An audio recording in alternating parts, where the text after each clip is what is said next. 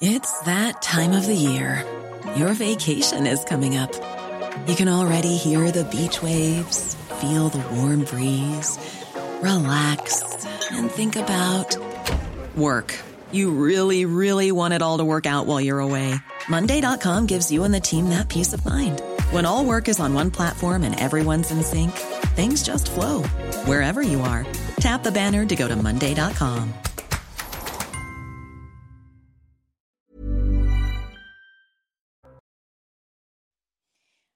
toutes et à tous, bienvenue dans la belle équipe du week-end qui fait sa rentrée à son tour sur l'antenne de CNews. Je suis ravie de vous retrouver donc désormais de 14h à 15h30 le samedi et le dimanche. La belle équipe fait sa rentrée, même s'ils étaient nombreux sur ces plateaux évidemment euh, pendant l'été ici. Pierre Lelouch est avec nous, bonjour. Bonjour Barbara. Ancien ministre, à vos côtés euh, Jean Garrigue, bonjour. Président euh, du comité d'histoire parlementaire et Georges Fenech est avec nous, bonjour. Bonjour.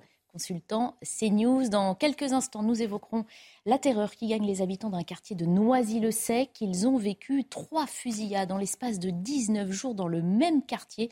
Certains ne veulent même plus rentrer chez eux. Nous reviendrons également sur la fuite de l'imam Hussein. L'homme s'est évaporé dans la nature, pied de nez aux autorités françaises et désormais internationales qui euh, le recherchent.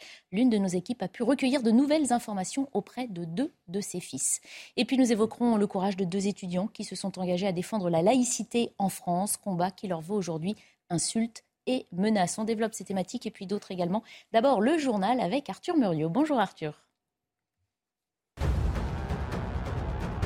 Alors que l'imam Hassani Hussein est toujours en fuite après la validation de son expulsion par le Conseil d'État, une manifestation en soutien à celui-ci est organisée aujourd'hui à Paris. Les organisateurs s'opposent à son renvoi du territoire et dénoncent, je cite, une islamophobie d'État. L'avocate de l'imam marocain parle même de chasse aux musulmans. Dans le cadre de la lutte contre les féminicides, la Première ministre a annoncé la création d'une mission parlementaire. Elle sera lancée à la fin du mois de septembre et durera six mois. Son objectif, faire des propositions pour améliorer le traitement judiciaire des violences conjugales. Elisabeth Borne a déclaré vouloir une action judiciaire plus lisible, plus réactive et plus performante. La Turquie propose sa médiation concernant la crise autour de la centrale nucléaire de Zaporizhia en Ukraine. Dans un communiqué, il est indiqué que le président turc Recep Tayyip Erdogan espère jouer un rôle de facilitation concernant cette problématique, comme il l'a déjà fait pour l'accord sur les céréales. Rappelons que cette semaine, les experts de l'Agence internationale de l'énergie atomique se sont établis sur le site de Zaporizhia. Leur mission, éviter euh, tout incendie, tout incident nucléaire. Deuxième tentative euh, du lancement pour la méga fusée de la NASA dans le cadre du programme Artemis à 20h17 heure française. Elle devrait prendre son envol en raison d'un problème technique. Son décollage initialement prévu en début de semaine avait dû être annulé. Cette première mission test est non habitée et la première étape qui devrait permettre d'ici 2024-2025 de renvoyer l'homme sur la Lune. Merci Arthur, on vous retrouve dans une demi-heure. A priori, ce sont les policiers qui ont raison et pas les délinquants. Les mots de Gérald Darmanin qui renouvelait ce matin son soutien aux forces de l'ordre. Le ministre de l'Intérieur participait à l'inauguration du bureau de la police municipale de Neuville-en-Ferrin, près de Tourcoing, dans le Nord. C'est sur cette commune qu'en début de semaine, un refus d'obtempérer a coûté la vie à un jeune homme de 23 ans. Ce conducteur, qui selon le parquet de Lille était recherché par la police, a tenté de fuir un contrôle. Il a percuté un policier avant d'être atteint d'une balle au thorax. Le ministre de l'Intérieur, donc depuis euh, le bureau de police municipale, a donc voulu soutenir les forces de l'ordre. Écoutez.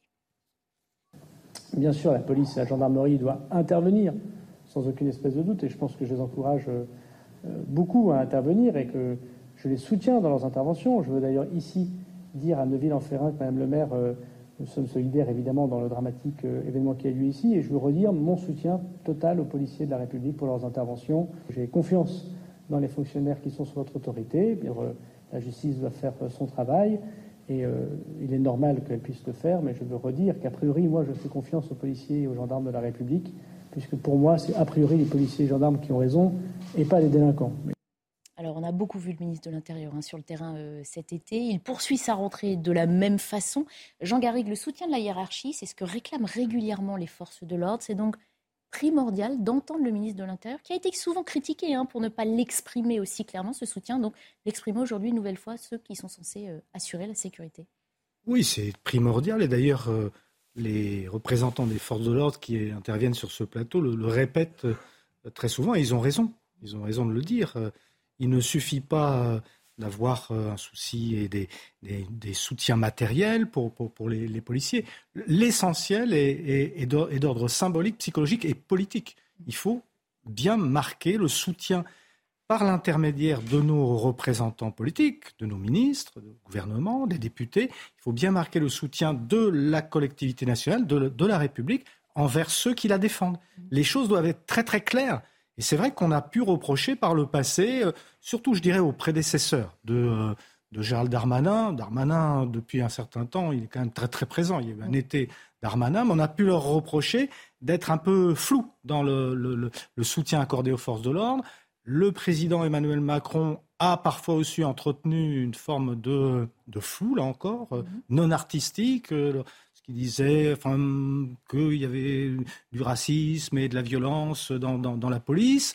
Donc, euh, moi, je crois qu'il faut que les choses soient très, très claires, que la société d'aujourd'hui, les, Français, l'immense majorité des Français sont derrière leur, force de police, et c'est très important pour eux de, sentir ce, soutien. Et donc, ça, ça me paraît d'ailleurs tout à fait normal qu'un ministre C'est tout à fait normal, mais ça ne l'a pas été. Ça ne l'a pas, toujours été. ça ne l'a pas toujours été. Et puis surtout, au-delà des mots, il faut les actions et les moyens que réclament les, policiers derrière. Car le louche, c'est effectivement qu'on les soutienne dans leur action quotidienne pour euh, venir à bout de, eh ben, de ces délinquants, euh, qui pour un refus d'obtempérer, qui pour euh, des vols.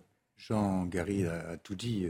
Il y a dans le pays un, un grand désordre en matière de sécurité, des incidents dans tous les sens, enfin des incidents, des meurtres souvent dans des conditions épouvantables. Je pense à des vieillards massacrés chez mmh. eux, cette, dame qui a 89 ans, euh, mmh. attaquée euh, rentrant chez elle. Enfin, c'est tout, le temps. et c'est pas seulement dans les grandes villes, c'est aussi en milieu rural. Il y a un sentiment que la mission première régalienne de l'État de protéger les Français est vraiment aujourd'hui menacée. Elle l'est parce qu'il y a clairement un changement qualitatif dans la violence et en matière de violence contre la police et les forces de l'État. Je l'ai dit ici même, on, frise la, la guérilla urbaine par moment. Hein, quand on organise des guet-apens, qu'on attaque les commissariats, qu'on envoie des cocktails Molotov dans les voitures de police, on est dans autre chose que, de l'insécurité. On est dans une véritable. Vous prononcez ces mots-là de guérilla, urbaine, et pourtant c'est bien ce que l'on redoute et ce qu'on veut. Bah oui, mais à tout prix redoute, mais à force, de, à force de reculer. Du gouvernement par rapport à 2005. Oui, hein. mais le problème c'est qu'à force de reculer et de ne pas réagir, euh, ça devient ingérable. C'est l'histoire des rodéos urbains. C'est pareil. On ne veut pas intervenir, on ne veut pas les stopper, on ne veut pas créer des incidents supplémentaires. Résultat, c'est que c'est euh, quasiment euh, la jungle dans un certain nombre de quartiers. Et comme toujours, ce sont les les plus modestes qui payent en premier. Maintenant, ça commence à déteindre dans les bons quartiers euh, des grandes villes. Donc, je crois, que Darmanin l'a compris. Euh, ça n'a pas toujours été le cas de ses amis politiques. Moi, j'ai entendu les mots de violence policière prononcés au plus haut niveau de l'État, quand même. C'est problématique quand vous avez des leaders de l'opposition et non des moindres qui expliquent que la police tue. Euh, on est, c'est le monde à l'envers. donc, il faut absolument que le principe de base d'une société soit respecté. Euh, si, vous allez euh, dans un pays comme, euh, comme la Turquie, beaucoup de nos compatriotes sont allés en vacances en Turquie, il y a un calme absolu. Là, d'abord, c'est propre, et ensuite, c'est tenu. Beaucoup de touristes me disent à Paris qu'ils sont surpris de, des tas de délabrement, de saleté et d'insécurité dans notre ville. on ne peut pas continuer comme ça impunément, sauf à risquer des délitements. Je termine en disant qu'il y a un secteur sur lequel il faut vraiment le taureau par les cornes, c'est la drogue. Parce que le trafic de drogue est en train de changer la criminalité de ce pays. Quand les gens s'entretuent dans les rues, c'est la drogue. on y viendra dans un instant. Voilà, on va y revenir, mais franchement, il faut changer le braquet dans ce domaine-là. On y reviendra tout à l'heure. Alors, les solutions avancées, hein, euh, personne euh, n'hésite à, en faire. Euh, il semble qu'on manque de, moyens, de mise en application. Quels sont les mots? On hmm. revient sur ce que, ce que dit Gérald Darmanin. Le fait de soutenir les forces de l'ordre, c'est finalement la première étape incontournable de cette reconquête républicaine, Georges Fenech? Le métier de la police, ce n'est pas un métier comme les autres. Mm. C'est un métier qui euh, suppose une abnégation, euh, une vocation, on peut dire, hein, dans la défense de nos concitoyens. Donc, pour remplir cette mission qui est très particulière, les policiers ont besoin, certes, du soutien de leur hiérarchie, certes, d'effectifs, de moyens, mais j'ajoute, à ce qui n'a pas encore été dit, ils ont aussi besoin d'avoir le soutien, quand c'est nécessaire, de l'institution judiciaire. Parce que si eux-mêmes, victimes d'actes criminels, ne se sentent pas soutenus dans les poursuites qui doivent être engagées à la hauteur de la gravité des infractions, notamment on pense évidemment tous ici aux guet-apens, aux attaques aux mortiers, etc., qui malheureusement se terminent quelquefois par des peines assez symboliques, mhm. s'ils n'ont pas ce soutien, derrière, c'est-à-dire le bout de la chaîne pénale, ils ont l'impression d'une forme d'impuissance dans leur mission. Voyez-vous la chaîne pénale, c'est de bout en bout, c'est-à-dire depuis l'interpellation jusqu'à l'exécution de la sanction. Et rappelez-vous, lorsqu'il y a eu l'observatoire, enfin pas l'observatoire, si, de Beauvau, hein, le, le, sécurité de le Beauvau de la sécurité. Le Beauvau de la sécurité. Qu'est-ce qu'ont exigé tout de suite les syndicats de police? Un observatoire de la réponse pénale. Mhm. Donc, ils ont aussi besoin du soutien, je dirais, de la place Vendôme, même si chacun est dans sa logique. Sauf qu'un observatoire de la justice pénale, ça veut dire qu'on va juger, apprécier l'action de la justice en France, qu'on veut indépendante et libre euh, de La justice, elle est indépendante. No comment. Mais quand vous avez des décisions très rapides, très rapides suite à un refus d'obtempérer qui se termine mal, de mise en examen pour homicide volontaire mm. contre les forces de l'ordre, mettez-vous à leur place. Vous comprenez? Quand vous avez parallèlement euh, des attaques de commissariats au mortier ou de véhicules incendiés dans lesquels se trouvent des policiers qu'on ne retient pas la qualification criminelle, mettez-vous à leur place. Donc c'est. Mais quel moyen a-t-on de changer cela, Georges Fenech? En a-t-on vraiment ça, ça suppose une politique pénale. Quelles que soient les conclusions de cet observatoire. Ça, c'est de l'ordre gouvernemental. On a besoin d'une politique pénale clairement affirmée, clairement euh, expliquée devant la représentation nationale et clairement mise en musique par des circulaires de politique pénale et des instructions au parquet pour requérir, quand c'est nécessaire, des qualifications criminelles et de faire appel lorsque les décisions dans les premières instances ne sont pas à la hauteur. Mm. C'est de ce soutien-là qu'a besoin la police aussi. Jean Garry, c'est là mm. que le bas blesse? Oui, mais je voulais justement rebondir sur ce que disait Georges Fenech. Euh, on a eu le sentiment quand même depuis quelques années maintenant que euh, entre d'un côté le ministère de l'Intérieur l'omniprésence de, Gérald Darmanin, surtout depuis quelques mois, la, pluriactivité de Gérald Darmanin, et de l'autre côté le, garde des Sceaux, il y avait quand même des décalages. Et la, séance inaugurale de, M. Dupont-Moretti, quand il avait visité une prison et qu'il avait été plus ou moins acclamé par les détenus, n'a pas renforcé, si vous voulez, cette impression de, cohérence. On, a que les deux hommes ne s'entendent pas bien. On a l'impression que par rapport précisément à cette, euh, cet activisme du, ministre de l'Intérieur, du côté de, de, la place Vendôme, ça, on a un peu de mal à suivre, si vous voulez. Donc ça, c'est quelque chose... C'est-à-dire que le tandem a été mal constitué au départ ou... Le tandem a été constitué pour des raisons politiques. Et à droite et, à gauche. On a, et à droite et, en, plus, on a un gros problème à l'intérieur de la magistrature. On voit bien qu'il y a une espèce de broncade des juges contre leurs ministres. Il y a un dysfonctionnement majeur, clairement, qui ajoute au fait qu'effectivement, euh, on n'a pas le sentiment qu'il y ait une politique pénale digne de ce nom. Ça ne suffit pas d'avoir une politique policière. Euh, si derrière, il n'y a pas euh, les instructions qui sont données pour que la justice soit impitoyable, le résultat, c'est que vous avez ce sentiment d'impunité que l'État ne fonctionne plus, de mépris pour l'État de la part des délinquants. C'est ça qu'on a aujourd'hui. On a une grosse partie de cette jeunesse euh, euh, très problématique qui méprise la France et ses autorités. C'est pour ça qu'ils s'en prennent sans vergogne aux représentants de l'État. C'est ça qu'il faut stopper très vite avant qu'on rentre dans une spirale bien plus grave. On a l'impression que, c'est des mois, des années qu'on dit qu'il faut agir très vite. mais, J'insiste là-dessus. Il ne faut pas croire que vous savez, ce sont des, ce sont des, processus d'engrenage. Si vous ne les stoppez pas, ça va s'aggraver et ça ne s'améliorera pas du tout. les, les, images de, du fameux Colantes, là, cette espèce de, kermesse organisée euh, en prison et médiatisée, publicisée, sont désastreuses par rapport justement à cette cohérence qu'attendent les Français. Et je le répète, de droite, de gauche, du centre, une grande majorité des Français, ils ne comprennent pas. Pour la prison, ça doit être un endroit d'abord de mise à l'écart, de sanctions, et puis aussi de, de réinsertion. Mais quand vous avez d'un côté un ministre de l'Intérieur qui euh, demande et qui fait preuve d'une fermeté de plus en plus euh, affirmée par rapport à, la délinquance, vous devez avoir aussi de l'autre côté, du côté de la réponse pénale, la même fermeté, quelque chose qui, qui rende la, politique cohérente. C'est très important. la cohérence. Un dernier point. Il n'y a pas eu, à moins que vous me contredirez, mais il n'y a pas eu de sanction nulle part. Aucune. on n'en a pas tiré, manifestement. Le, ministre a dit c'est pas moi, c'est le directeur de la prison. Enfin, mm. tout ça est assez lamentable. Mais je voudrais quand même un mot sur la politique pénale. La justice est indépendante dans notre pays. Mais la politique pénale relève du gouvernement. Mm-hmm. Le parquet relève du gouvernement.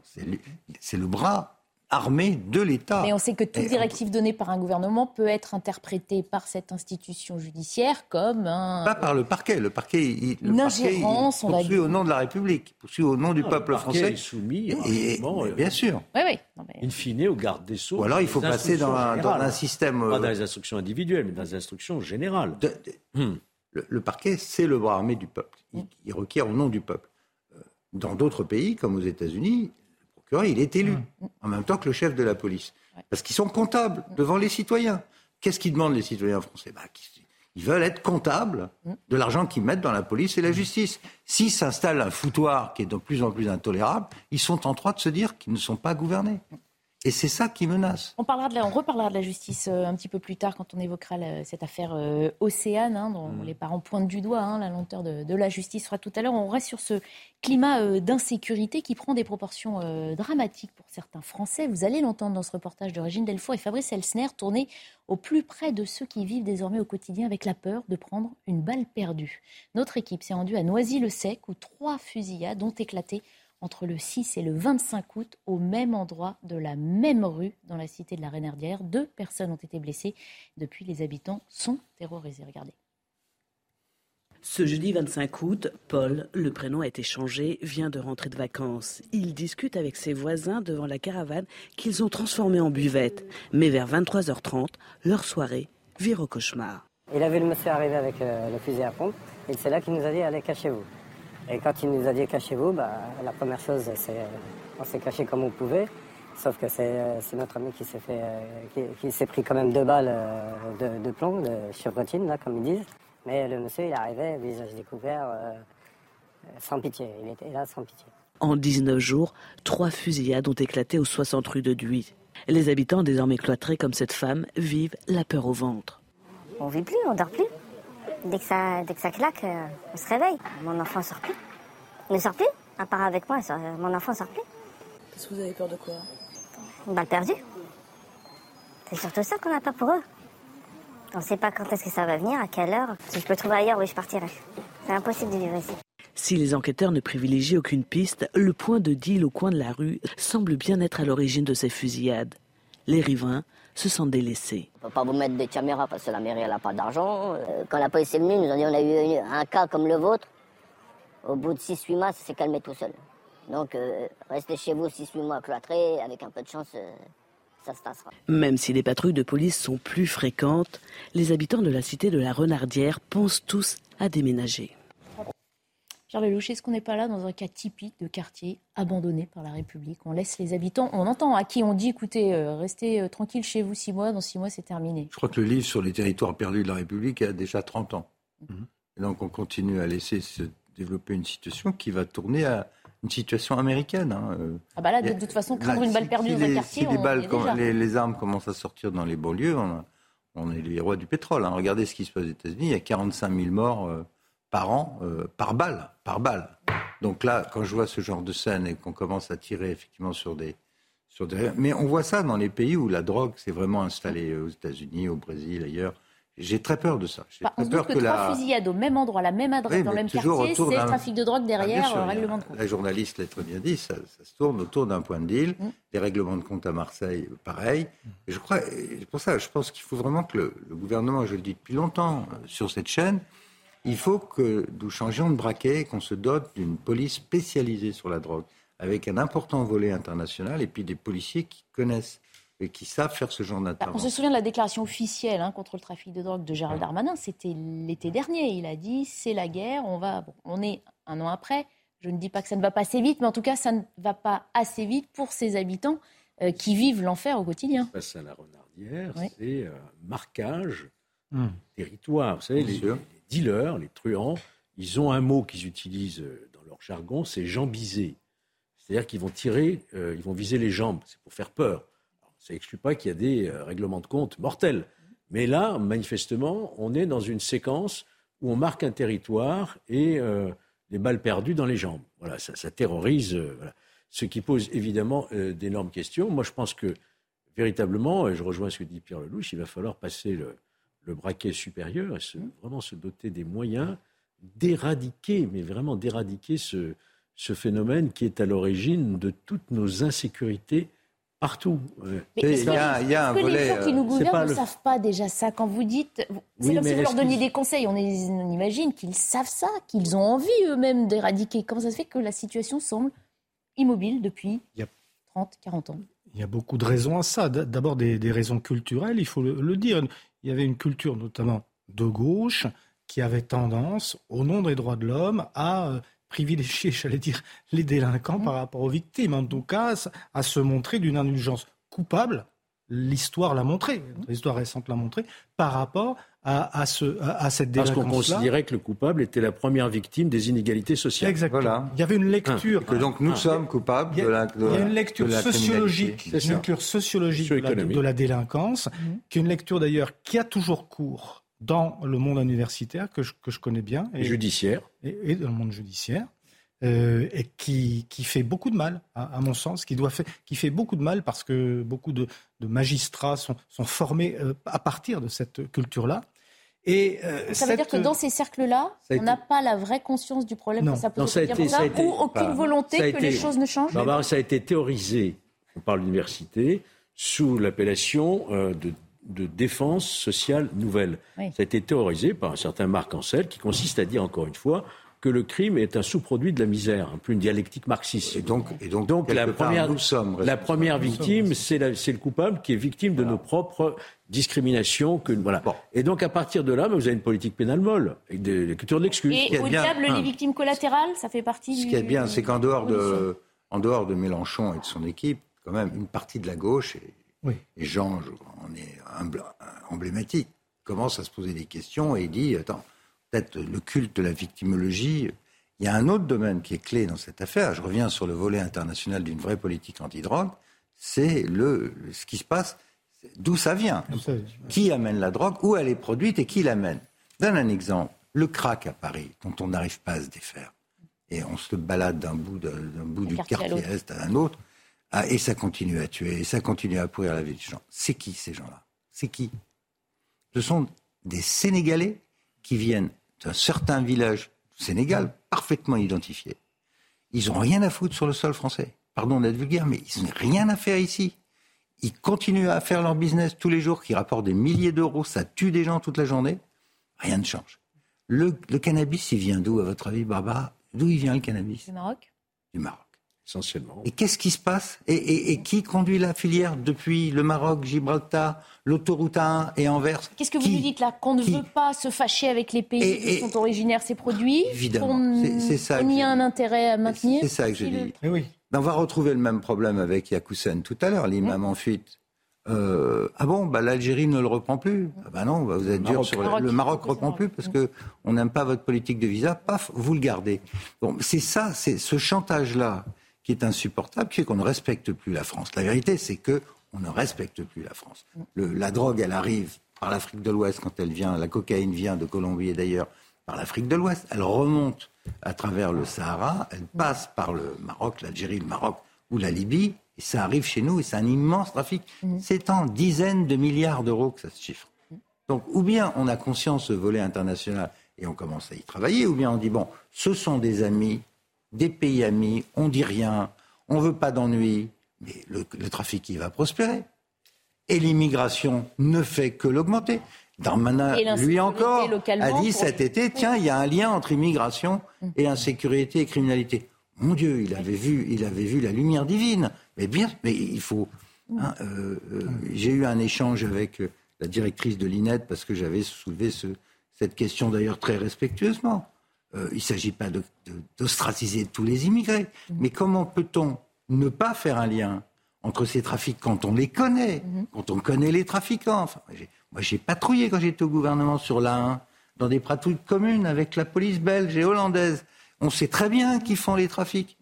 Il se passe rien au niveau international. Donc, il- il faut vraiment que le gouvernement change de braquet, hein, parce que c'est une affaire de sécurité nationale. Je dis bien de sécurité nationale. Et puisque M. Macron aime beaucoup les, les, conseils de défense. Il a qu'à faire un, conseil de défense anti-drogue. Parce que là, il y a du boulot, croyez-moi. Non, il y a, euh, Gérald Darmanin a mené des opérations coup de poing sur, je ne sais plus, que quelques centaines de, points de deal.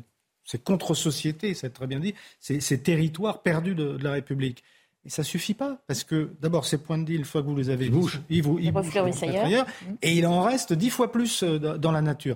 Donc on voit bien que la clé, effectivement, elle repose sur le, la maîtrise du trafic international et sur des solutions. Et d'une euh, police très armée pour gérer les réseaux à l'intérieur. Mais là, vous retombez sur quoi? Vous retombez à la fois sur la question de la repentance coloniale par rapport à un certain nombre de ces pays, et ensuite par rapport aux intérêts géostratégiques, économiques vis-à-vis, là encore, de ces pays, ce qu'on appelle la, post-colonisation. Donc on pense surtout, c'est qu'on n'y est pas, quoi. On ne va pas, bah, pas y arriver euh, tout de suite.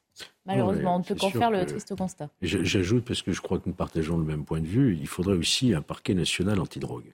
Bien sûr. une concentration. Aussi une proposition que j'ai faite il, il, y a de nombreux mois. Comme on l'a fait pour euh, l'antiterrorisme, comme on l'a fait pour le financier. La corruption. Euh, c'est le sujet dont on parle tous les jours. Donc on voit bien qu'il y a une priorité. Il faudrait donc peut-être réfléchir à une structure euh, judiciaire euh, nationale. Ce sera toujours difficile. Avec des moyens adéquats. Parce que même aux États-Unis, où il y a la DEA, une agence spécialisée sur la drogue, de services de renseignement spécialisés sur la drogue, euh, c'est toujours difficile parce que les sommes en jeu sont colossales.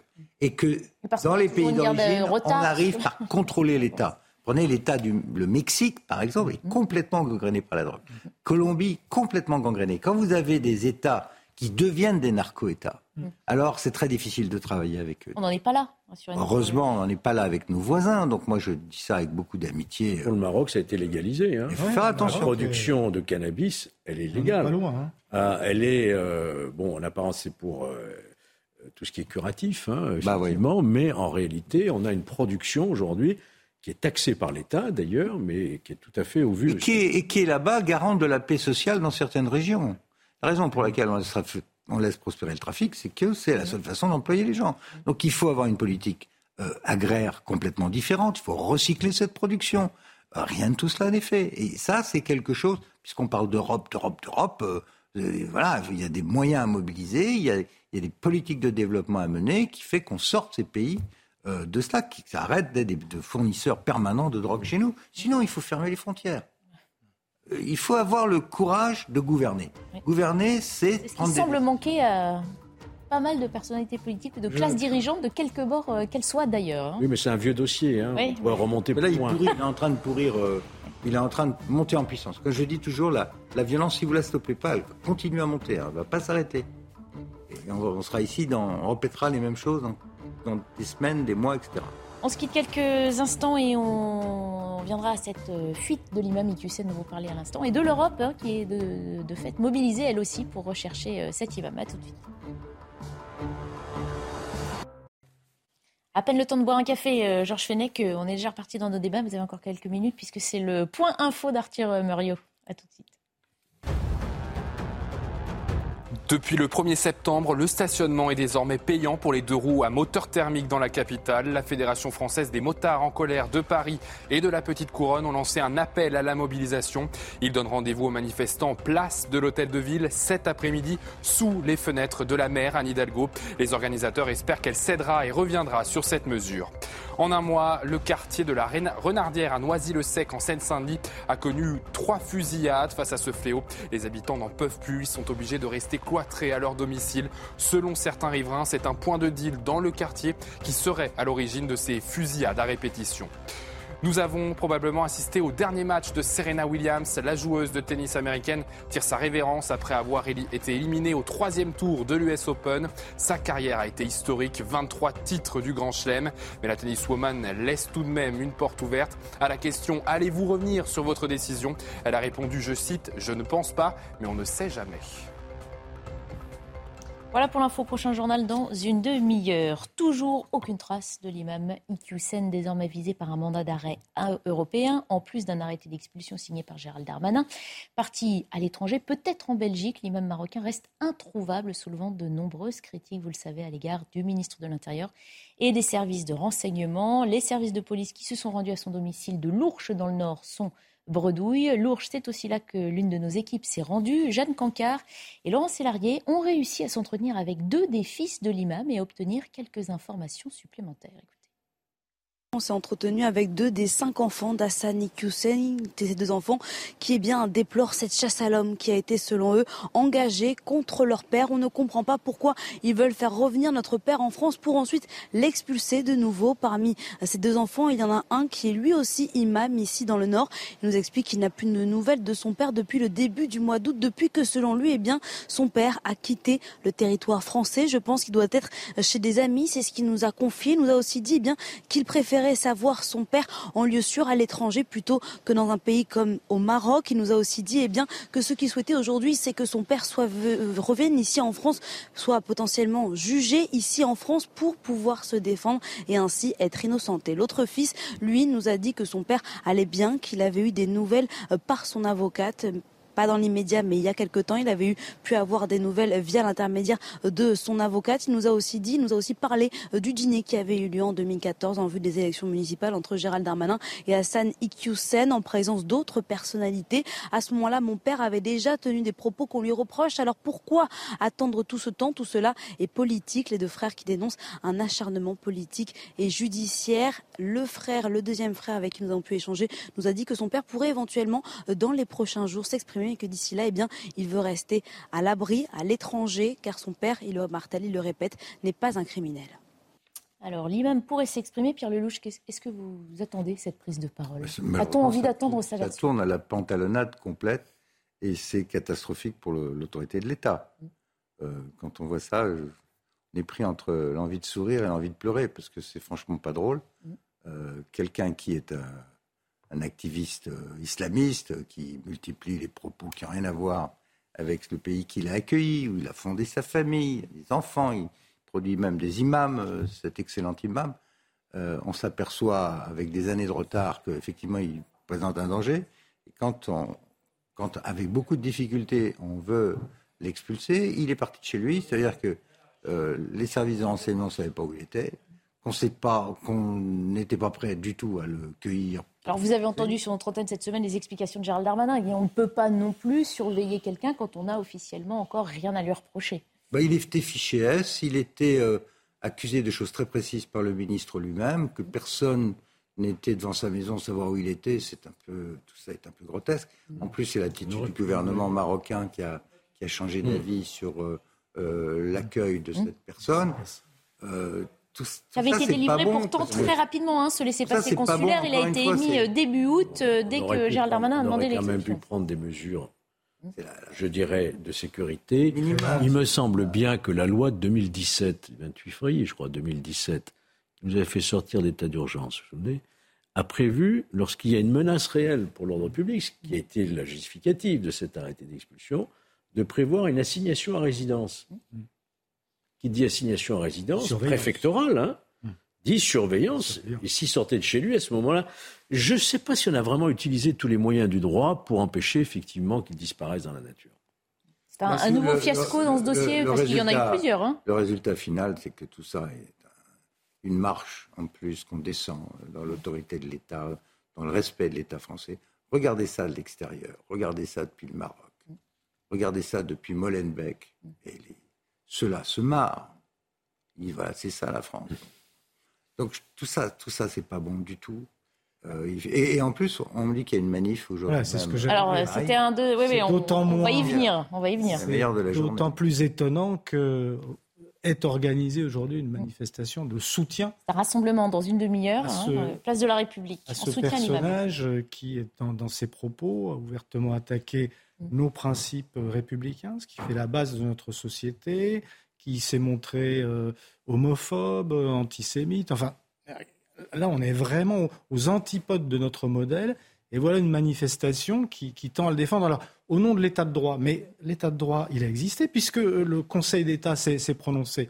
L'état de droit, il est là. Mm. Je veux dire qu'on n'a même pas été contourné. On a, ils se sont assez prévalus de cet état de droit pour justifier le, jugement du tribunal administratif qui mm. avait suspendu la, mesure d'expulsion. Donc on est, on, on est là dans, dans, quelque chose qui est quand même, mais qui est très révélateur aussi de la, comment dire ça, de la tension qui peut exister dans notre société où vous avez une partie de, de, de, la population. Alors. Mm je pense, très minoritaire, Mmh. et qui est tenté de, de trouver des excuses à son minoritaire. type hein. quand, deux on, points. quand on regarde les sondages, notamment de la, de, de la jeunesse, Alors voilà. quartier, c'est beaucoup plus problématique parce qu'on voit bien que ces genres d'enseignement euh, laissent des traces. Ouais, ouais, il y a quelque chose quand même d'a- d'assez pittoresque dans tout ça. C'est que ce monsieur, ça fait 20 ans qu'il est en France, de ce genre? Il est né en France. Il est né en France Né en France. Euh, disons que ça fait 20 ans qu'il. euh, qu'il- Non, mais Non, il fait est plus- 60 il est ans plus qu'il est en âgé. France. 30 ans qu'il fait cette profession Ah ouais. de, démolir l'État dans Le lequel premier il est. signalement était euh, La question, fait il y a c'est 20 ans. Pourquoi il est là, quoi? Si ça ne lui plaît pas, s'il veut élever ses enfants différemment, si la femme doit avoir un autre rôle, si les lois de la République ne lui conviennent pas et qu'il prépare la charia, mais qu'est-ce qu'il fait là? Personne ne le force à rester. Là, on lui demande même de partir, il veut pas. Et alors, il y a un truc que je Et il n'avait pas bien. voulu de la nationalité française. On se Ce rappelle qui aussi m'interpelle quand même, c'est cette manifestation. Alors justement, peut-être on va préciser. Donc effectivement, une manifestation, hein, c'est un rassemblement euh, d'ici une demi-heure, place de la République à Paris. C'est le collectif Coordination contre la loi séparatisme qui a publié euh, cet appel à un rassemblement. Euh, vous voyez euh, l'affiche. Effectivement, c'est une pièce de plus choquante dans cette affaire. Euh, certains disent ceux qui vont participer sont au contraire des, des soutiens au séparatisme. musulmane. Cette loi contre le séparatisme, c'était la réaffirmation des principes républicains, qui demandait notamment aux associations tout simplement de s'engager à respecter ces principes. Mhm. Euh, franchement, est- est-ce que là, on- on n'est pas dans quelque chose complètement euh, fou? Je veux dire qu'on est avec une manifestation de ce type pour, pour défendre quelqu'un qui euh, lui-même a été le, le- le vecteur d'une idéologie qui est d'ailleurs totalitaire, qui est une idéologie antidémocratique et qui fait beaucoup de mal parce que au fond, euh, quand euh, on parlera peut-être tout à l'heure du terrorisme, etc. Mais, mais le, ceux qui nourrissent, ceux qui construisent les, les- les terroristes, ce sont des gens comme lui Mhm. qui font, qui irriguent comme ça la, la- la société et notamment le monde musulman de, leur, de leurs idéologies qui sont euh, meurtrières. Alors la question, dans la question, parce qu'il y en a une multitude, c'est que la préfecture a donné son feu vert à l'organisation de cette deux, manifestation. a- Comment on peut interpréter il y a deux questions. La première question, c'est ceux qui manifestent là, cet après-midi. Personne ne croira que c'est des pour- questions de non-respect de procédure. Ce pas des juristes qui vont manifester cet après-midi. Hein. C'est que, ici, ils manifestent, c'est qu'ils soutiennent l'imam. Quand on soutient quelqu'un qui a tenu des propos, on soutient aussi ses propos haineux, antisémites, etc. Ça, c'est ma, ma première réflexion. hein. Et deuxième réflexion, mais c'est une manifestation contre la France, puisque c'est contre les valeurs de la France. Alors comment comprendre Finalement. qu'on les Et troisième interrogation, effectivement, quid, euh, que fait la préfecture? Vous savez, on est dans un système déclaratif hein, pour les manifestations. Il suffit de déclarer. Mhm. Si le préfet ne bouge pas, ça veut dire que la manifestation peut avoir lieu, sauf s'il l'interdit. Mhm. Elle n'a pas été interdite. Non. Pourquoi? On a, on a- on a le droit de se poser la question pourquoi une manifestation, une manifestation contre la France qui risque de troubler l'ordre public, qui risque d'attiser encore plus ce phénomène de séparatisme, pourquoi on la tolère en Est-ce qu'on craignait là aussi bah, les conséquences d'une Oui, interdiction? Est-ce que la ça aurait crainte. été pire? La crainte, la, à force de reculer, de reculer, de reculer, l'heure. eh ben, vous laissez la place aux autres. hein. Non, mais Est-ce là, qu'il fallait interdire cette manifestation? Bien sûr qu'il fallait. Il fallait être cohérent avec la décision du Conseil d'État. Cette personne a été reconnue euh, coupable d'un certain nombre d'actions contraires à la République. On lui demande de partir. Euh, ça a été une affaire jugée. C'est pas seulement de la police administrative. Le Conseil d'État a confirmé que c'était conforme à notre droit. Donc les gens qui manifestent, en effet, prennent position contre une décision non seulement de l'État français, mais de la justice. Et que l'État français soit accusé d'islamophobie d'État, islamophobie d'État, ça veut dire que nous sommes à la tête d'un État raciste. Nous, Français, nous sommes dans un État raciste qui n'aime pas les musulmans. Et donc, eux, ce sont les victimes de l'État français. Mais on rentre dans une dialectique qui est complètement folle. Mhm. Complètement folle, parce que ça, c'est une, une dialectique de, guerre je peux me Ça veut de dire, faire ça veut dire que l'État est contre nous, quoi. Mais, mais c'est une, aussi une importation euh, de théorie américaine sur le racisme d'État. Ouais, Que ce soit de l'idéologie politique, c'est une chose. Là, ça émane de la préfecture, d'où la question de. Fenech. On a le droit d'être islamophobe, Mhm. comme on a le droit d'être christianophobe. Mhm. Tout ce que vous voulez. Ça n'est pas le fait d'avoir peur d'une religion, ça n'est pas un délit. Il faut combattre évidemment la discrimination religieuse, Mhm. mais pour autant, on a le droit d'avoir une opinion sur une certaine expression d'une religion. Oui, mais, c'est- mais mais de là à incriminer l'État de porter ce, ce, message contre une religion, là on a dépassé les limites. C'est scandaleux. On, est, dans quelque chose là qui est, est, répréhensible, là encore, juridiquement et légalement. C'est un mensonge. Il y, a, il, y a part, il y a de la part de ceux qui jouent avec ce concept d'islamophobie un, méchant jeu de mots. Les gens ont le droit de critiquer l'islam comme ils ont le droit de critiquer n'importe quelle religion. religion. Samuel Paty a été euh, tué Décapité. Décapité dans des conditions épouvantables parce qu'on l'a accusé d'avoir, euh, de s'être moqué d'une religion. Les gens de Charlie Hebdo ont été assassinés parce que, soi-disant, se moquaient d'une religion. Ce droit de critiquer une religion, il est consubstantiel à l'existence de la République française. Le, dernier en date qui a été exécuté pour cette motée de la religion catholique, c'était le chevalier de la barre, et c'était avant la Révolution française. Donc euh, la, la, messe est dite côté français, on a le droit, et la Révolution française, elle a été faite sur le divorce entre la République et, la religion, on a le droit de critiquer une religion. Mhm. Ça, c'est pas être islamophobe, mhm. c'est juste de constater qu'on a le droit de critiquer les religions. Ce que ces gens-là nous refusent, c'est le droit de critiquer l'islamisme c'est-à-dire l'utilisation politique de l'islam, ce que fait M. Yakoussen, ce que font les frères musulmans, font de la politique avec la religion. Et ils, sont, et ils amènent des gens à tuer au nom de la religion. C'est cela que la République a le droit de combattre. C'est cela qu'elle doit combattre et elle semble affaiblie ou manquer d'armes. En, en dénonçant l'islamophobie, il nous dénie à nous, Français, républicains le droit de défendre nos valeurs et la République. Et que reste-t-il comme arme à la République pour se défendre absolument pervers des mots. On parlait tout à l'heure d'un pied d'une provocation. La fuite de l'imam Hussein est une ultime provocation dans ce dossier qui n'en a malheureusement pas manqué. Que reste-t-il comme arme à la République française? Est-ce qu'elle a déjà perdu la partie? Non, elle n'a pas perdu la partie parce qu'on voit bien que la majeure partie de, de l'opinion et des partis politiques d'ailleurs sont tous au, fond fédérés autour de, autour de cette idée. ce qui s'était passé au moment des attentats de 2015 avait quand même euh, instruit un certain nombre de, Français à cet égard. Mais vous avez une partie, de, y compris de, nos acteurs politiques, mhm. je pense notamment à, la France insoumise, mhm. qui de manière plus ou moins directe soutiennent finalement mhm. cette, cette idée-là, cette thèse-là d'un État islamophobe, d'une police islamophobe. Quand vous avez, et d'un État raciste, quand vous avez comme ça des, acteurs politiques qui sont de premier plan, ils ont plus d'une centaine de députés à, l'Assemblée nationale, des acteurs politiques de premier plan qui sont prêts justement à, jouer le jeu de cette, de incrimination d'islamophobie qui n'existe pas, qui est, un, qui est un fantasme. Évidemment, vous avez, notamment dans la jeunesse, dans une partie de la jeunesse française et dans la jeunesse des quartiers, mhm. euh, vous avez une, une réception de ces, de ces idées-là, une tentation de, de, les, de les recevoir, de les admettre, mhm. et vous faites grossir le, le phénomène. Vous, faites, vous déformez la, la, réalité. uniquement en France que ça se passe, parce que nous sommes attaqués dans beaucoup de pays euh, mhm. euh, où l'islam est la religion prédominante. Beaucoup de pays qui attaquent la France, on voyage les uns et les autres. Hein. Je suis allé dans plusieurs pays de ces pays-là. Euh, qui n'accepte absolument pas la loi sur l'interdiction du voile à ah, l'école. Ça commence déjà par ça. C'est-à-dire, vous, vous êtes contre notre religion, vous nous interdisez le port du voile, vous nous interdisez ceci, cela. Donc il faut bien, souvenez-vous du discours euh, télévisé du président de la République, mm Macron, qui a essayé de s'expliquer à travers une chaîne arabe, vous vous souvenez? Ça, ça lui est revenu en boomerang, parce que le monde musulman ne comprend pas notre laïcité, ne comprend pas. Il n'y a pas que le monde musulman. Il n'y a pas d'ailleurs que le monde, le monde anglo-saxon. Le monde anglo-saxon, les Américains, les Britanniques ne comprennent pas. On, est on fait un peu figure d'exception. Si bah, et on a surtout l'impression aussi qu'on perd peu à peu hein, des étapes de, de la République française, c'est une histoire de la séparation mmh. entre l'État laïque et la religion.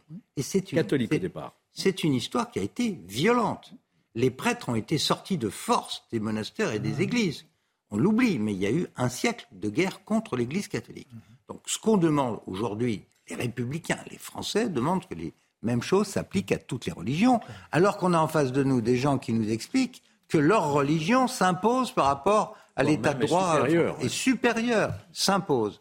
Donc, euh, à la limite, euh, Barbara, ce qui s'est passé avec cette manifestation, c'est presque plus grave que la fuite de l'imam elle n'a pas encore eu lieu. Hein. On va suivre aussi surtout euh, si elle se passe, comment elle se passe aussi. La médiatisation de cette, ah, cette manifestation Et la laisse faire. est très inquiétante. Euh, non, mais c'est effectivement, c'est pour ça que ma question reste entière. la décision de la préfecture est difficile à, comprendre. On comprend qu'on ne veut pas euh, être liberticide, hein, on ne veut pas interdire au nom de la, liberté d'expression, d'accord. Mais vous avez vu qu'ils ont invité le parti LFI. Hein. Hum. Euh, ça va être intéressant de savoir si effectivement des représentants de la nation française donner la caution vont, participer à cette manifestation. Et quand vous voyez que la majeure partie des jeunes de confession musulmane aujourd'hui mettent le, la religion, mm. la charia, avant les, valeurs de la République, et qu'une partie des jeunes qui ne sont pas de confession musulmane souscrivent plus ou moins à cette idée qu'il faudrait laisser un peu plus les signes extérieurs de religion, etc., un peu plus se, manifester cette diversité euh, religieuse qui en fait conduit à l'islamisme. Mhm.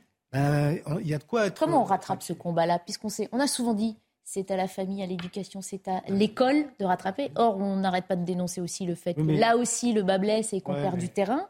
L'école, elle ne peut pas tout faire. Euh, beaucoup d'enseignants aujourd'hui ont peur. Mmh. Il y a un, un, ouvrage qui vient, qui vient de sortir mmh. euh, là-dessus, qui raconte un témoignage d'un professeur de lettres qui, qui dit que ben voilà, il est mmh. obligé de témoigner anonymement parce que il, est, il, il, vit euh, quotidiennement des, des entorses comme ça à nos, à nos valeurs républicaines de la part de ces, de ces élèves, parce que parce qu'il y a des menaces. On a eu des. On en parlera juste après. La laïcité est un combat qui devient difficile à mener. Parents hmm. sur les sur les sur les enseignants. Regardez ce qui est arrivé à, Samuel Paty, hein, c'était très clair, parce que la hiérarchie, là encore, ne soutient pas toujours suffisamment. C'est en train d'évoluer, je pense, mais ne soutient pas suffisamment les. les Qu'est-ce qui vous dit que c'est en train d'évoluer? À quoi vous le voyez? Je, il y a eu des décisions qui ont été prises sur des, ce qu'on appelle des référents laïcité, sur la formation des, enseignants à défendre justement les valeurs de, de, la laïcité. on peut penser qu'il y a une prise de conscience qui est en train de se faire, mais elle sera longue et difficile, et je ne suis pas sûr. Effectivement, moi, je, je je ne connais pas l'ensemble de ce qui se passe dans l'éducation nationale. Je ne suis pas sûr qu'il y ait suffisamment de, de réponses face à ce danger quotidien, cette, cette irrigation quotidienne d'idées malsaines mm. par rapport à nos, à nos, à, nos valeurs. Donc franchement, euh, il, y a un euh, combat culturel qui est, qui est, très, très, très, très difficile. Il y, a, des choses très importantes qu'il faut faire, qu'on a beaucoup de mal à faire et qu'on ne fait pas. La première, c'est d'être intraitable. Intraitable. Bien souvent, j'ai eu l'occasion de discuter de cela avec des chefs d'État arabes, des chefs d'État arabes, mm. Qui m'ont dit, à moi et à d'autres qui étaient dans ces réunions, qui ne comprenaient pas ce qu'on faisait qui ne comprenaient pas. Parce que chez eux, ils ne laissent pas faire ça. Parce qu'ils savent très bien que si on laisse faire, leur pouvoir disparaît. Ils ne comprennent pas. Un. Deux, ils ne comprennent pas qu'on laisse les portes grandes ouvertes à l'immigration. Parce que ce qu'on a, c'est un problème de ghettoisation. Plus vous laissez gonfler les diasporas, moins c'est contrôlable. Donc il faut être traitable, il faut contrôler nos, nos immigrations. Et trois, il faut demander, faire appel fortement à ceux qui dirigent les instances communautaires dans la communauté musulmane, mhm. d'être français, d'être républicain. C'est-à-dire de se battre contre les mhm. frères musulmans, mhm. d'imposer la loi de la République au-dessus de la loi religieuse, comme c'est le cas dans les autres religions. À l'égard de la communauté ah, musulmane, ils sont accusés d'être trop silencieux sur ces questions, à part un ou deux imams qu'on entend régulièrement dans les, dans les médias. 20 fois on a essayé. CCFM, le, le, centre culte musulman français. Mmh. Mais on ne peut pas continuer ce double langage. Malheureusement, euh, la difficulté à laquelle on se heurte, c'est qu'il n'y a pas qu'un seul islam. Eh mmh. Il y en a au moins cinq. Et qu'entre eux, ils ne s'entendent pas. Et que donc, il y a un problème de représentativité, qu'il n'y a pas d'église au sens où nous, on l'entend. Mmh. Il n'y a pas de hiérarchie véritable. Il n'y a pas l'équivalent, par exemple, du CRIF qu'il peut y avoir dans la région juive ou de l'église catholique avec euh, la hiérarchie ecclésiastique. Donc, comment voulez-vous faire entre les sunnites, les chiites, les salafistes, etc., etc. Les Turcs, les Algériens, les Donc, vous comprenez, on a énormément de difficultés à trouver l'interlocuteur parce que les interlocuteurs eux-mêmes, souvenez-vous qu'une partie euh, euh, de, ces, de, ces, représentants religieux ont refusé de signer la charte de la laïcité. Et, pendant très longtemps, parce que c'était difficile, on, a sous-traité aux États d'origine. On a laissé les, les laisser, eux, financer les imams. On a fait venir des imams, on ne contrôlait rien. Euh, on a, la formation. On a aussi, honnêtement, passé des contrats d'armement avec certains pays qui nous envoyaient à la grande époque des imams en échange d'armes. C'est un peu changé, Dieu merci, c'est le cas de le dire, parce que ces pays eux-mêmes ont été menacés, donc ils font attention. Mais il faut arrêter la blague. Il y a un moment, où il faut se dire pourquoi il y a ces problèmes, pourquoi ils sont spécifiques à cette communauté, mm. pourquoi on n'a pas les mêmes problèmes que les Chinois, les Indiens et tout ce que vous voulez qu'on a en France depuis 100 ans, des Italiens, des Portugais, pourquoi ça et comment on le règle? Est-ce qu'il y a une contre-société qui nous est proposée, mm. dont on ne veut pas. ceux qui veulent être dans la contre-société, qui n'est pas uniquement, euh, je dirais, euh, d'inspiration religieuse ou divine, mm-hmm. une contre-société qui a ses propres règles, ça s'appelle la charia, eh ben, ils sont, et qui est un vrai code civil qui ne correspond absolument pas à nos valeurs. Notamment 48 États arabes dans lesquels ils sont les bienvenus pour exercer leur contre-société. la loi, la loi française sur les cités, c'est le respect de toutes les religions, euh, sans distinction, mais c'est en aucun cas soumettre la loi de la République à l'une de ces Vous avez, euh, dans le Figaro Magazine de ce week-end, je crois, une très très jolie photo où on montre comment les Afghans mâles transportent leurs femmes. Euh, dans le coffre des voitures des taxis. Dans, un taxi à Kaboul, j'ai été en charge de l'Afghanistan pendant un an. Hein, et j'aime beaucoup ce pays. Quand je vois ces malheureuses femmes pliées en quatre, avec la bourba, dans 45 degrés, dans le coffre d'un taxi, et qu'on vous explique en France que le voile est une condition de la liberté de la femme musulmane en France, euh, franchement, je suis très énervé. Donc, franchement, c'est scandaleux. Je dis à ceux qui ont en charge les âmes musulmanes en France de faire leur boulot, c'est-à-dire leur expliquer que c'est pas du tout conforme à notre idée de la République et de l'égalité. Alors une fois qu'on a dit ça, on ponctue quand même, cher Barbara, le fait de dire que l'islam est une religion en France, ah, est la deuxième religion en la France, religion qui est en cause. que la majorité évidemment ne pose jamais aucun problème, qu'il défend des... On, a souvent par exemple Hassan Chagoulmi qui vient nous dire son respect de la République et sa, et sa colère contre ceux qui professent ces propos de haine. Donc c'est important de le dire aussi. Hein. Combien, hmm. combien d'amis, euh, combien d'amis, de collègues musulmans me disent vous faites pas votre boulot en France. Hmm. Les parents me le disent. Vous faites pas votre boulot quand vous étiez au gouvernement. Vous faites pas votre boulot. Aidez-nous à tenir nos enfants. Aidez-nous à aider à stopper cette propagande. Mais avec ce, avec ce, risque, cette inquiétude, je, le répète, que dans la jeunesse musulmane de France, de plus en plus, cette idée qu'il y a une contre-société qui développe des valeurs mmh. qui sont supérieures à celles de, la République. Mmh. Et je dirais l'ignorance même de ce que sont véritablement, de ce qu'est le socle de valeurs de la République, notamment de ce qu'est la laïcité, qu'ils ne comprennent pas. Mais tout ça est en train de se. Et peut-être aussi l'ignorance de ce qu'est vraiment la charia. Et de la charia, certainement. Mais je veux dire que le, danger, à mon sens, mmh. ne fait que s'accroître. Ce qui veut dire que la réponse culturelle, pédagogique, sociologique, euh, pénale euh, et politique, bien sûr, doit être de plus en plus fort. Mais vous savez, euh, si on regarde un peu la carte de l'Europe, c'est passionnant parce que ce genre de problème, on le retrouve un peu partout mhm. à mesure qu'on a vu l'immigration euh, musulmane venir en Europe. En Suède, pays plus mhm. que tolérant, mhm. social-démocrate, jusqu'au dernier. Souvent donné en exemple. Aujourd'hui, ils sont en pleine campagne, ils sont glissés à l'extrême droite. Non, peuvent plus. Parce que même chose, drogue, violence à tous les étages, et le système suédois qui était extrêmement tolérant. On accuse la France de racisme, euh, d'islamophobie, mais la Suède est plus tolérante, c'était pas possible. Mm. Le Danemark, les pays scandinaves, euh, sont en train de découvrir qu'ils avaient importé quelque chose qu'ils ne savent pas intégrer, mm. qui ne les veut pas, qui ne les aime pas et qui crée des comptes, des comptes sociétés en pleine Scandinavie. C'est ça qui se passe. Et donc, pour éviter ça, je crois qu'il faut que qu'on se réveille. Euh, voilà. Et j'ajoute que D'autres pays nous regardent avec une commisération un peu méprisante. Je pense à des pays d'Europe centrale comme la Hongrie, voire la Pologne, qui sont beaucoup, beaucoup mm. plus durs en matière d'immigration, qui ne comprennent pas qu'on laisse faire des choses de ce genre. Donc il y a ce mélange de choses qui ne, moi, qui me dérange profondément, qui est en train de diviser notre pays et aussi l'Europe. Et pour en revenir à cette euh, Imam Hussein introuvable, hein, on rappelle qu'un mandat d'arrêt européen euh, a été lancé, mais sa légalité est contestée par l'avocate de l'imam, euh, qui dit que ce, cet arrêté se fonderait sur une infraction qui n'est selon euh, pas constituée, étant donné que l'imam Hussein a quitté le territoire français. On a l'impression, là encore une fois, qu'on se prend les pieds dans le tapis de ce qu'on essaye de mettre en place pour rechercher un individu. Il y a une instruction qui est saisie pour infraction arrêtée d'expulsion. Non, elle dit pourquoi le rechercher, pourquoi le faire revenir s'il est déjà plus chez nous. Finalement, le problème est réglé. Ah, la preuve qu'il est à l'étranger. Non, mais il est à l'étranger, il sera en Belgique. Mm. Mais vous savez, un juge d'instruction, il fonctionne sur des preuves. C'est pas sur des rumeurs. Le préfet des Hauts-de-France, hein, d'ailleurs, qui a laissé entendre qu'il Oui, mais même le préfet, euh, à partir du moment où l'instruction est saisie d'une infraction d'un arrêté d'expulsion, il constate que la personne ne répond pas à ses convocations, on ne sait Mm. pas où il est, on peut supposer aussi qu'il est toujours sur le territoire national.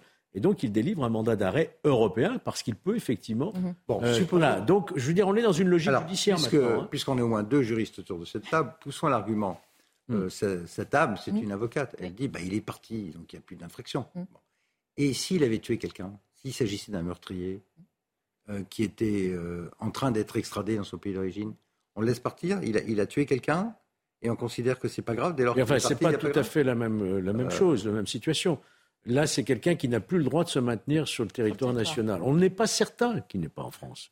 Donc, le juge d'instruction ne lui se pose pas de questions. Il rance un mandat d'arrêt européen pour l'interpeller et mettre à exécution cette, euh, d'une part, euh, l'arrêt d'exécution, mais avant cela même, peut-être, le fait qu'il se soit maintenu sur le territoire, qui est en soi une infraction punie d'une peine d'emprisonnement. Mm. Voyez-vous Alors, pour le Parce coup, que quand le ministre euh, nous dit, euh, M. Darmanin nous dit, euh, si on interpelle, on le met tout de suite en CRA, vous savez, les centres de rétention rétention administrative, mais le juge d'instruction voudra d'abord l'avoir sous la main, lui, pour constater l'infraction et éventuellement placer en détention. hein.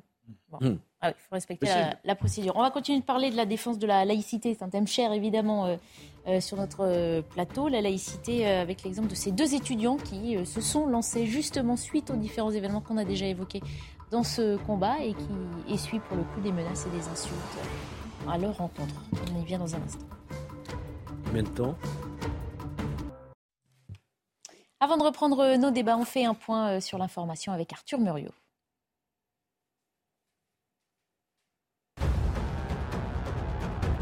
Dans le cadre de la lutte contre les féminicides, la Première ministre a annoncé la création d'une mission parlementaire. Elle sera lancée à la fin du mois de septembre et durera six mois. Son objectif faire des propositions pour améliorer le traitement judiciaire des violences conjugales.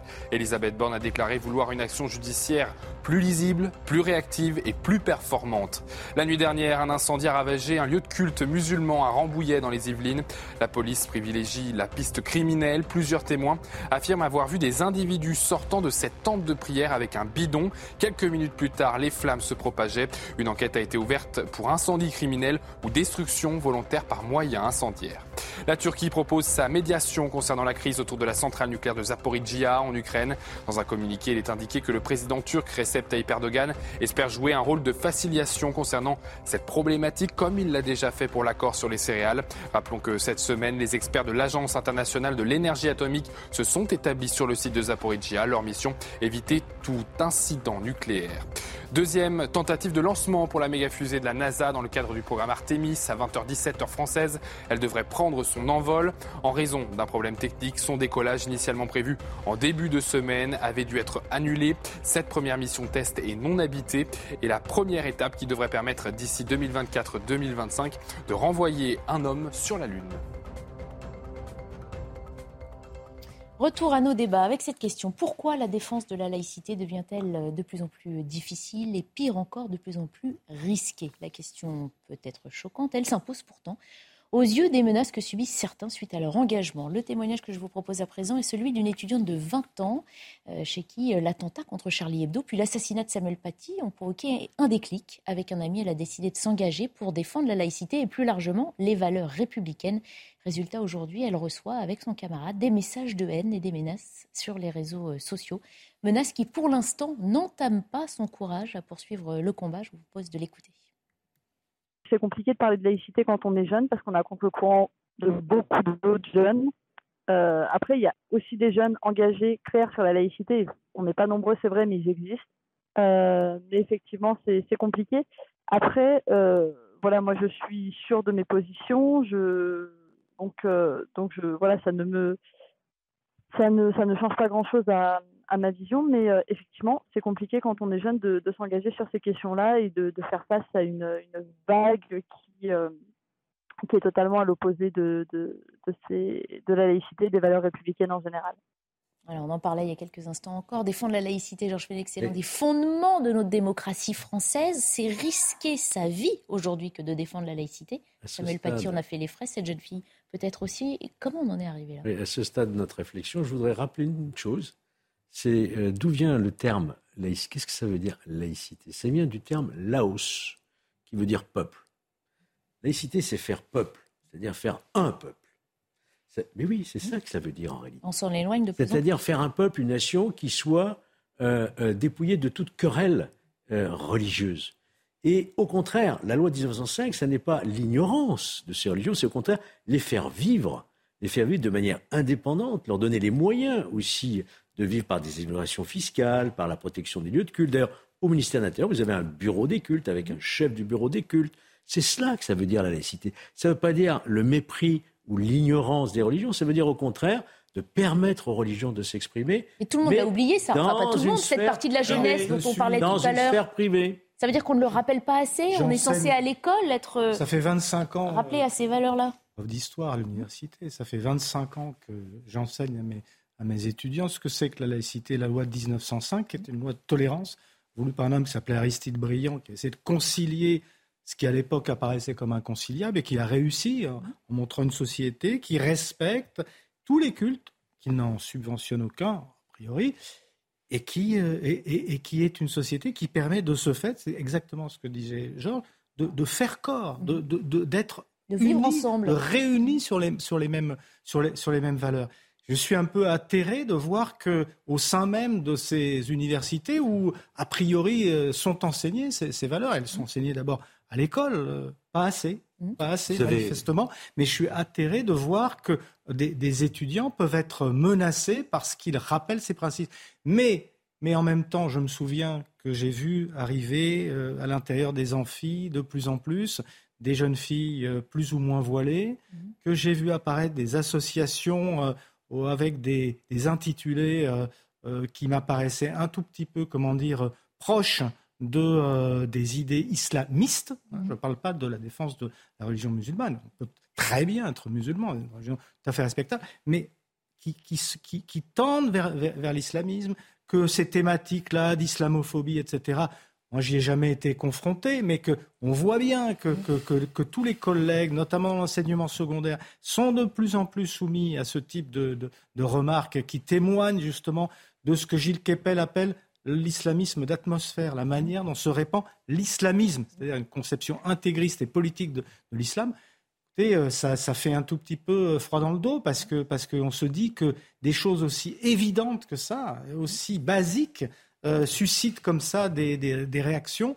aperçu des menaces, je vous en cite quelques-unes reçues par cette jeune fille. On va s'occuper de toi. On espère que tu vas avaler de l'acide. Tu ferais mieux de ne pas te retrouver dans la rue avec un torchon de Charlie Hebdo.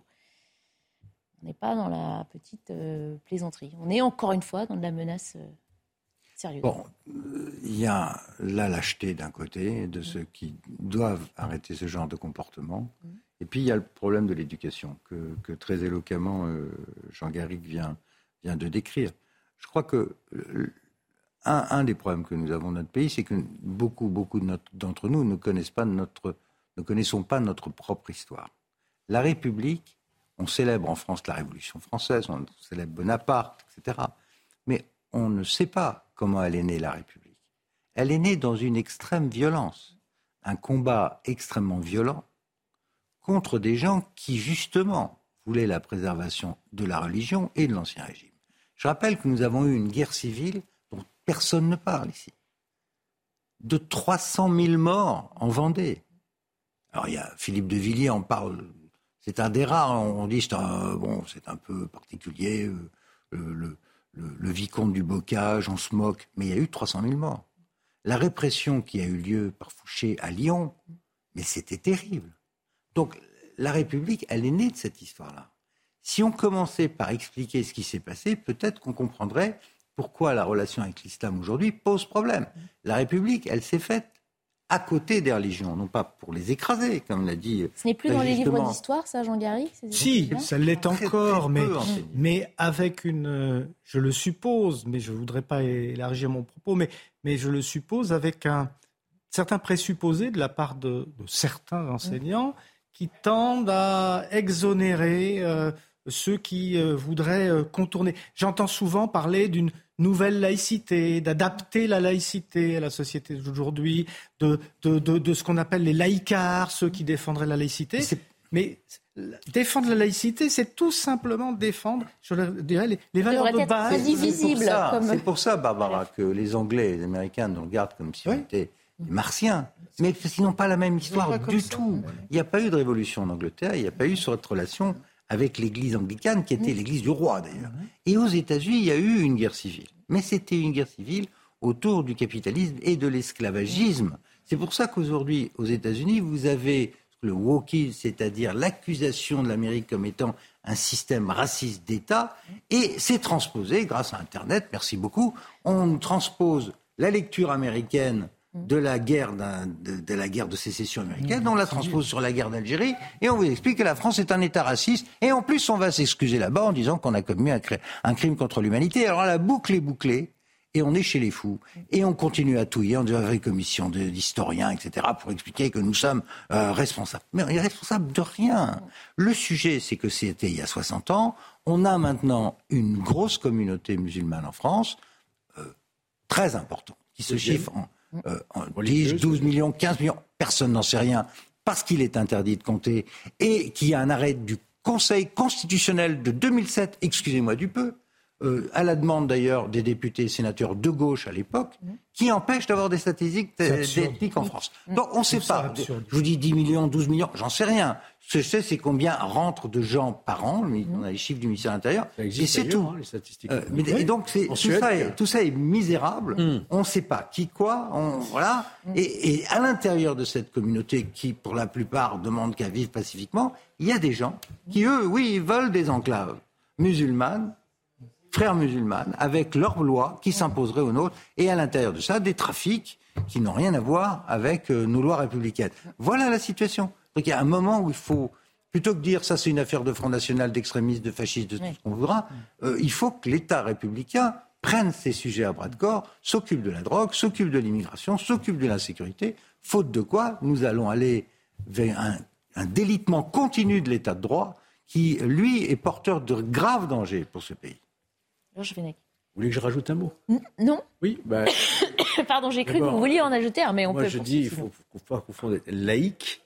Je suis contre le laïcisme, celui qui brandit vraiment la laïcité comme un étendard qui interdirait toute expression religieuse dans l'espace public, par exemple. Et ça, moi, je suis hmm. contre ça.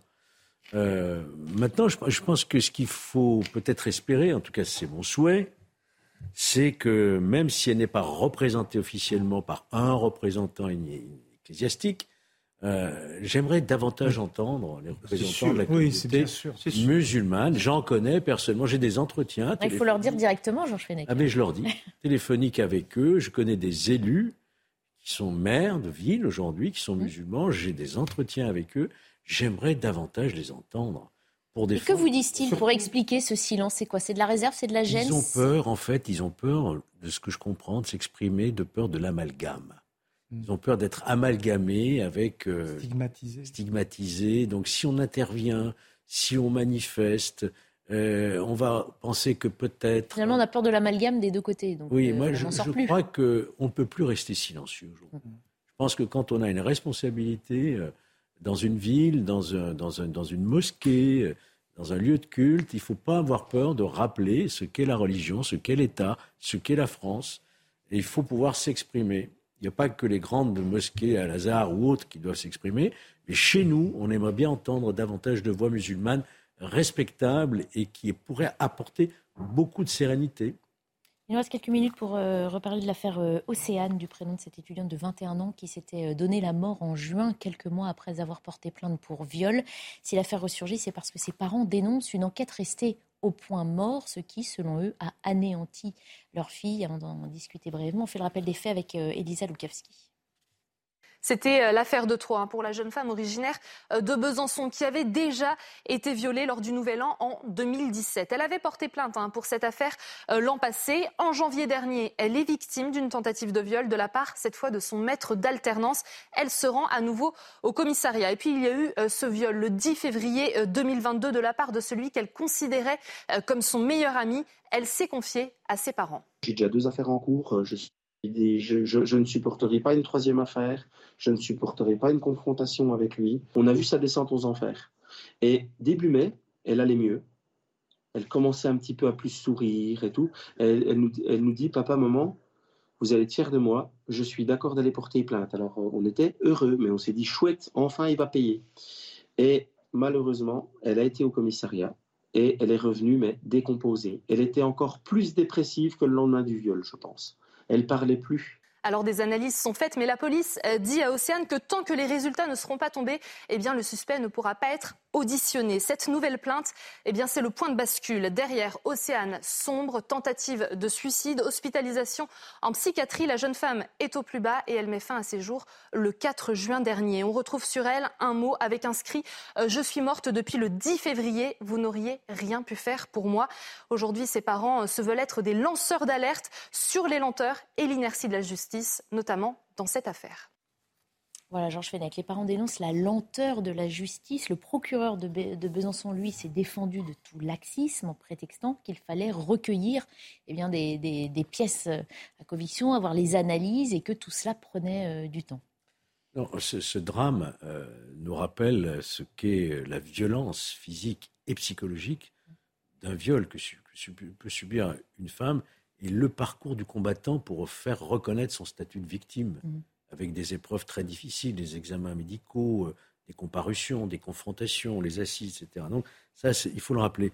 Maintenant, euh, le fait que le, procureur nous explique, et je l'entends parfaitement d'ailleurs, que euh, dans une affaire criminelle, on ne peut pas non plus aller plus vite que la musique. Mmh. Il y a des expertises sur une, mèche de cheveux, il faut Voilà, c'est la clé, l'analyse des cheveux qui prend plusieurs De façon à avoir le maximum d'éléments pour pouvoir euh, mettre en cause ensuite le suspect. Mhm. Euh, je ne pense pas qu'on puisse reprocher ici une lenteur. Quelquefois, la lenteur a du bon parce qu'elle permet euh, d'avoir un maximum d'informations. Par contre, là où il y a un problème, c'est la prise en charge de la victime, mhm. sur le plan psychologique, etc. Donc là, il ne faut pas non plus attendre toujours de l'État qui se substitue à l'entourage familial. D'ailleurs, elle a fait plusieurs séjours en, en, hôpital psychiatrique de soutien. il faut aussi que l'entourage familial et Amical et son proche entourage se mobilisent pour l'accompagner. Mhm. Faut-il des structures? Certainement. Aussi des structures euh, euh, du centre médico-psychologique pour. Ça existe quelque part, voyez-vous. Mhm. Donc c'est un drame, manifestement, euh, et insupportable, un hein, suicide de cette jeune femme. Mais de là à faire supporter à la justice répressive ce suicide, je crois qu'il ne faut pas tomber dans ce travers. Mhm. On a parlé euh, hmm. plusieurs fois hein, des failles d'un système judiciaire ou de. là, on parle de lenteur. J'ai regardé. Euh, vous savez qu'en ce moment se déroule le procès des attentats de Nice lundi. Lundi, ça ouvre lundi. Oui. Euh, et, on s'intéresse à la personnalité de ce personnage hmm. tunisien qui est à une trentaine d'années, 35 ans, je crois, père de famille, qui a envoyé ce camion en tuant 85 personnes, certaines de blessés, absolument épouvantable. Euh, et ce qui est très intéressant à lire les, témoignages de sa, de, sa, de sa compagne, en fait, il était marié, c'est qu'il a euh, violenté sa femme, mais de façon très très très très très dure, hein, euh, à plusieurs reprises. À plusieurs reprises, elle a porté plainte. À plusieurs reprises, c'est rien passé. Et, il y a eu tout un cheminement comme ça, sur une année ou deux, avant la commission de cet acte terroriste. Apparemment, il, il a entendu parler de la religion tout à fait à la fin. Mais le, type était porteur d'une extrême violence et la société n'a pas su réagir à temps. C'est violence conjugale, c'est encore un sujet. Mais, mais, c'est une violence conjugale, mais, mais c'est. on parlait de la prise en charge des victimes. On est dans le viol, on est dans la protection. on a fait quand même beaucoup de progrès. oui, non, mais euh, je ne dis pas qu'on ne fait pas de progrès. Je dis que ce, genre de, choses euh, est très très difficile à gérer. Euh... à gérer, mais il faut reconnaître qu'il y a une prise de conscience, qui aujourd'hui euh, on a des, la justice a des moyens qu'elle n'avait pas autrefois, euh, les ordonnances par exemple d'éloignement, euh, euh, le téléphone grand danger, le bracelet anti-rapprochement. beaucoup de femmes. On a, on a des solutions. Beaucoup de femmes qui se trouvent hmm. dans, ces situations d'extrême violence sont seules en réalité. Et on s'aperçoit qu'elles sont tuées après, parfois même dans la rue. Il y a une femme tous les trois jours qui meurt. Et donc, féminicide comme on dit. Alors justement, je voulais vous proposer. Pas l'impression que le système soit très. D'entendre la présidente de l'Union nationale des familles de féminicide, c'est un autre sujet en soi, mais on parle bien là de la prise en charge des victimes. Écoutez c'est effectivement la prise en charge de la victime qui est défaillante. Il, faut que dans tous les cas de violence euh, sexuelle ou euh, conjugale, ces femmes soient orientées vers des centres de prise en charge psychotraumatique. Mais c'est évident et ça devrait être obligatoire. Ces femmes euh, ont subi des choses tellement euh, horribles qu'il faut qu'elles soient accompagnées. Il y a, aussi un, manque de, communication entre les parquets et l'aide les, et aux victimes. Donc du coup, c'est vrai qu'on peut, on peut se questionner sur l'accompagnement des victimes, mais s'ils ne sont pas euh, informés par les parquets, qu'est-ce qu'ils peuvent faire derrière? On a fait des progrès, vous dites, Georges Fenech, en la matière. Cette euh, d'association dit oui, mais il y a quand même un manque de, de communication. elle a déjà eu l'occasion de le dire, d'ailleurs, que les, services de police, par exemple, aujourd'hui, sont formés pour le recueil de la parole des, victimes. Mm. Et tout ce que je viens de rappeler, mais peut-être faut-il encore progresser, justement, dans le lien entre la justice et ces centres traumatiques, post-traumatiques, mm-hmm. euh, avec un lien direct, c'est-à-dire qu'il y ait une prise en charge automatique de la victime. Après, c'est à elle aussi. Qu'elle soit épaulée. Euh, mais euh, sans doute, c'est ce qui manque, c'est cette prise en charge médico-psychologique très rapide avec une forme d'automaticité pour éviter ce type de drame. Non, mais c'est très bien dit par, Georges et, par Pierre. Moi, j'ai pas grand-chose à rajouter. On, sent que la société, est en train d'évoluer sur cette question, qu'il y a de plus en plus de moyens, qu'on s'y prend de mieux en mieux pour enregistrer et tenir compte de la parole des, femmes. Il m'a été donné de discuter avec la, ministre de l'égalité hommes-femmes, Isabelle Rome. J'ai l'impression que c'est une magistrate. J'ai l'impression qu'elle est vraiment euh, dévouée et, qu'elle veut véritablement faire évoluer les, choses, notamment sur la prise en charge du, féminicide. Maintenant, voilà, euh, il, faut, il faut des moyens euh, et il faut véritablement que, que, tous les acteurs finalement de, de la chaîne pénale, judiciaire, mmh. etc., soient, soient formés pour que véritablement soient pris en charge ceux qui sont des, traumatismes et mhm. qui, touchent des milliers, des milliers, des milliers de femmes. Merci beaucoup, messieurs. Ainsi s'achève euh, cette émission. Ça passe euh, vite, euh, une heure et demie. merci d'avoir participé à nos débats. On se retrouvera demain. Je sais que Georges Fenech, vous serez là. Oui. Pierre Lelouch aussi, d'ailleurs. Ah, Jean Garrigue a gagné son dimanche. Il est chanceux. À suivre sur l'antenne de CNews 90 minutes Info Week-end, présenté par Lionel Rousseau. Je vous dis à demain, 14h.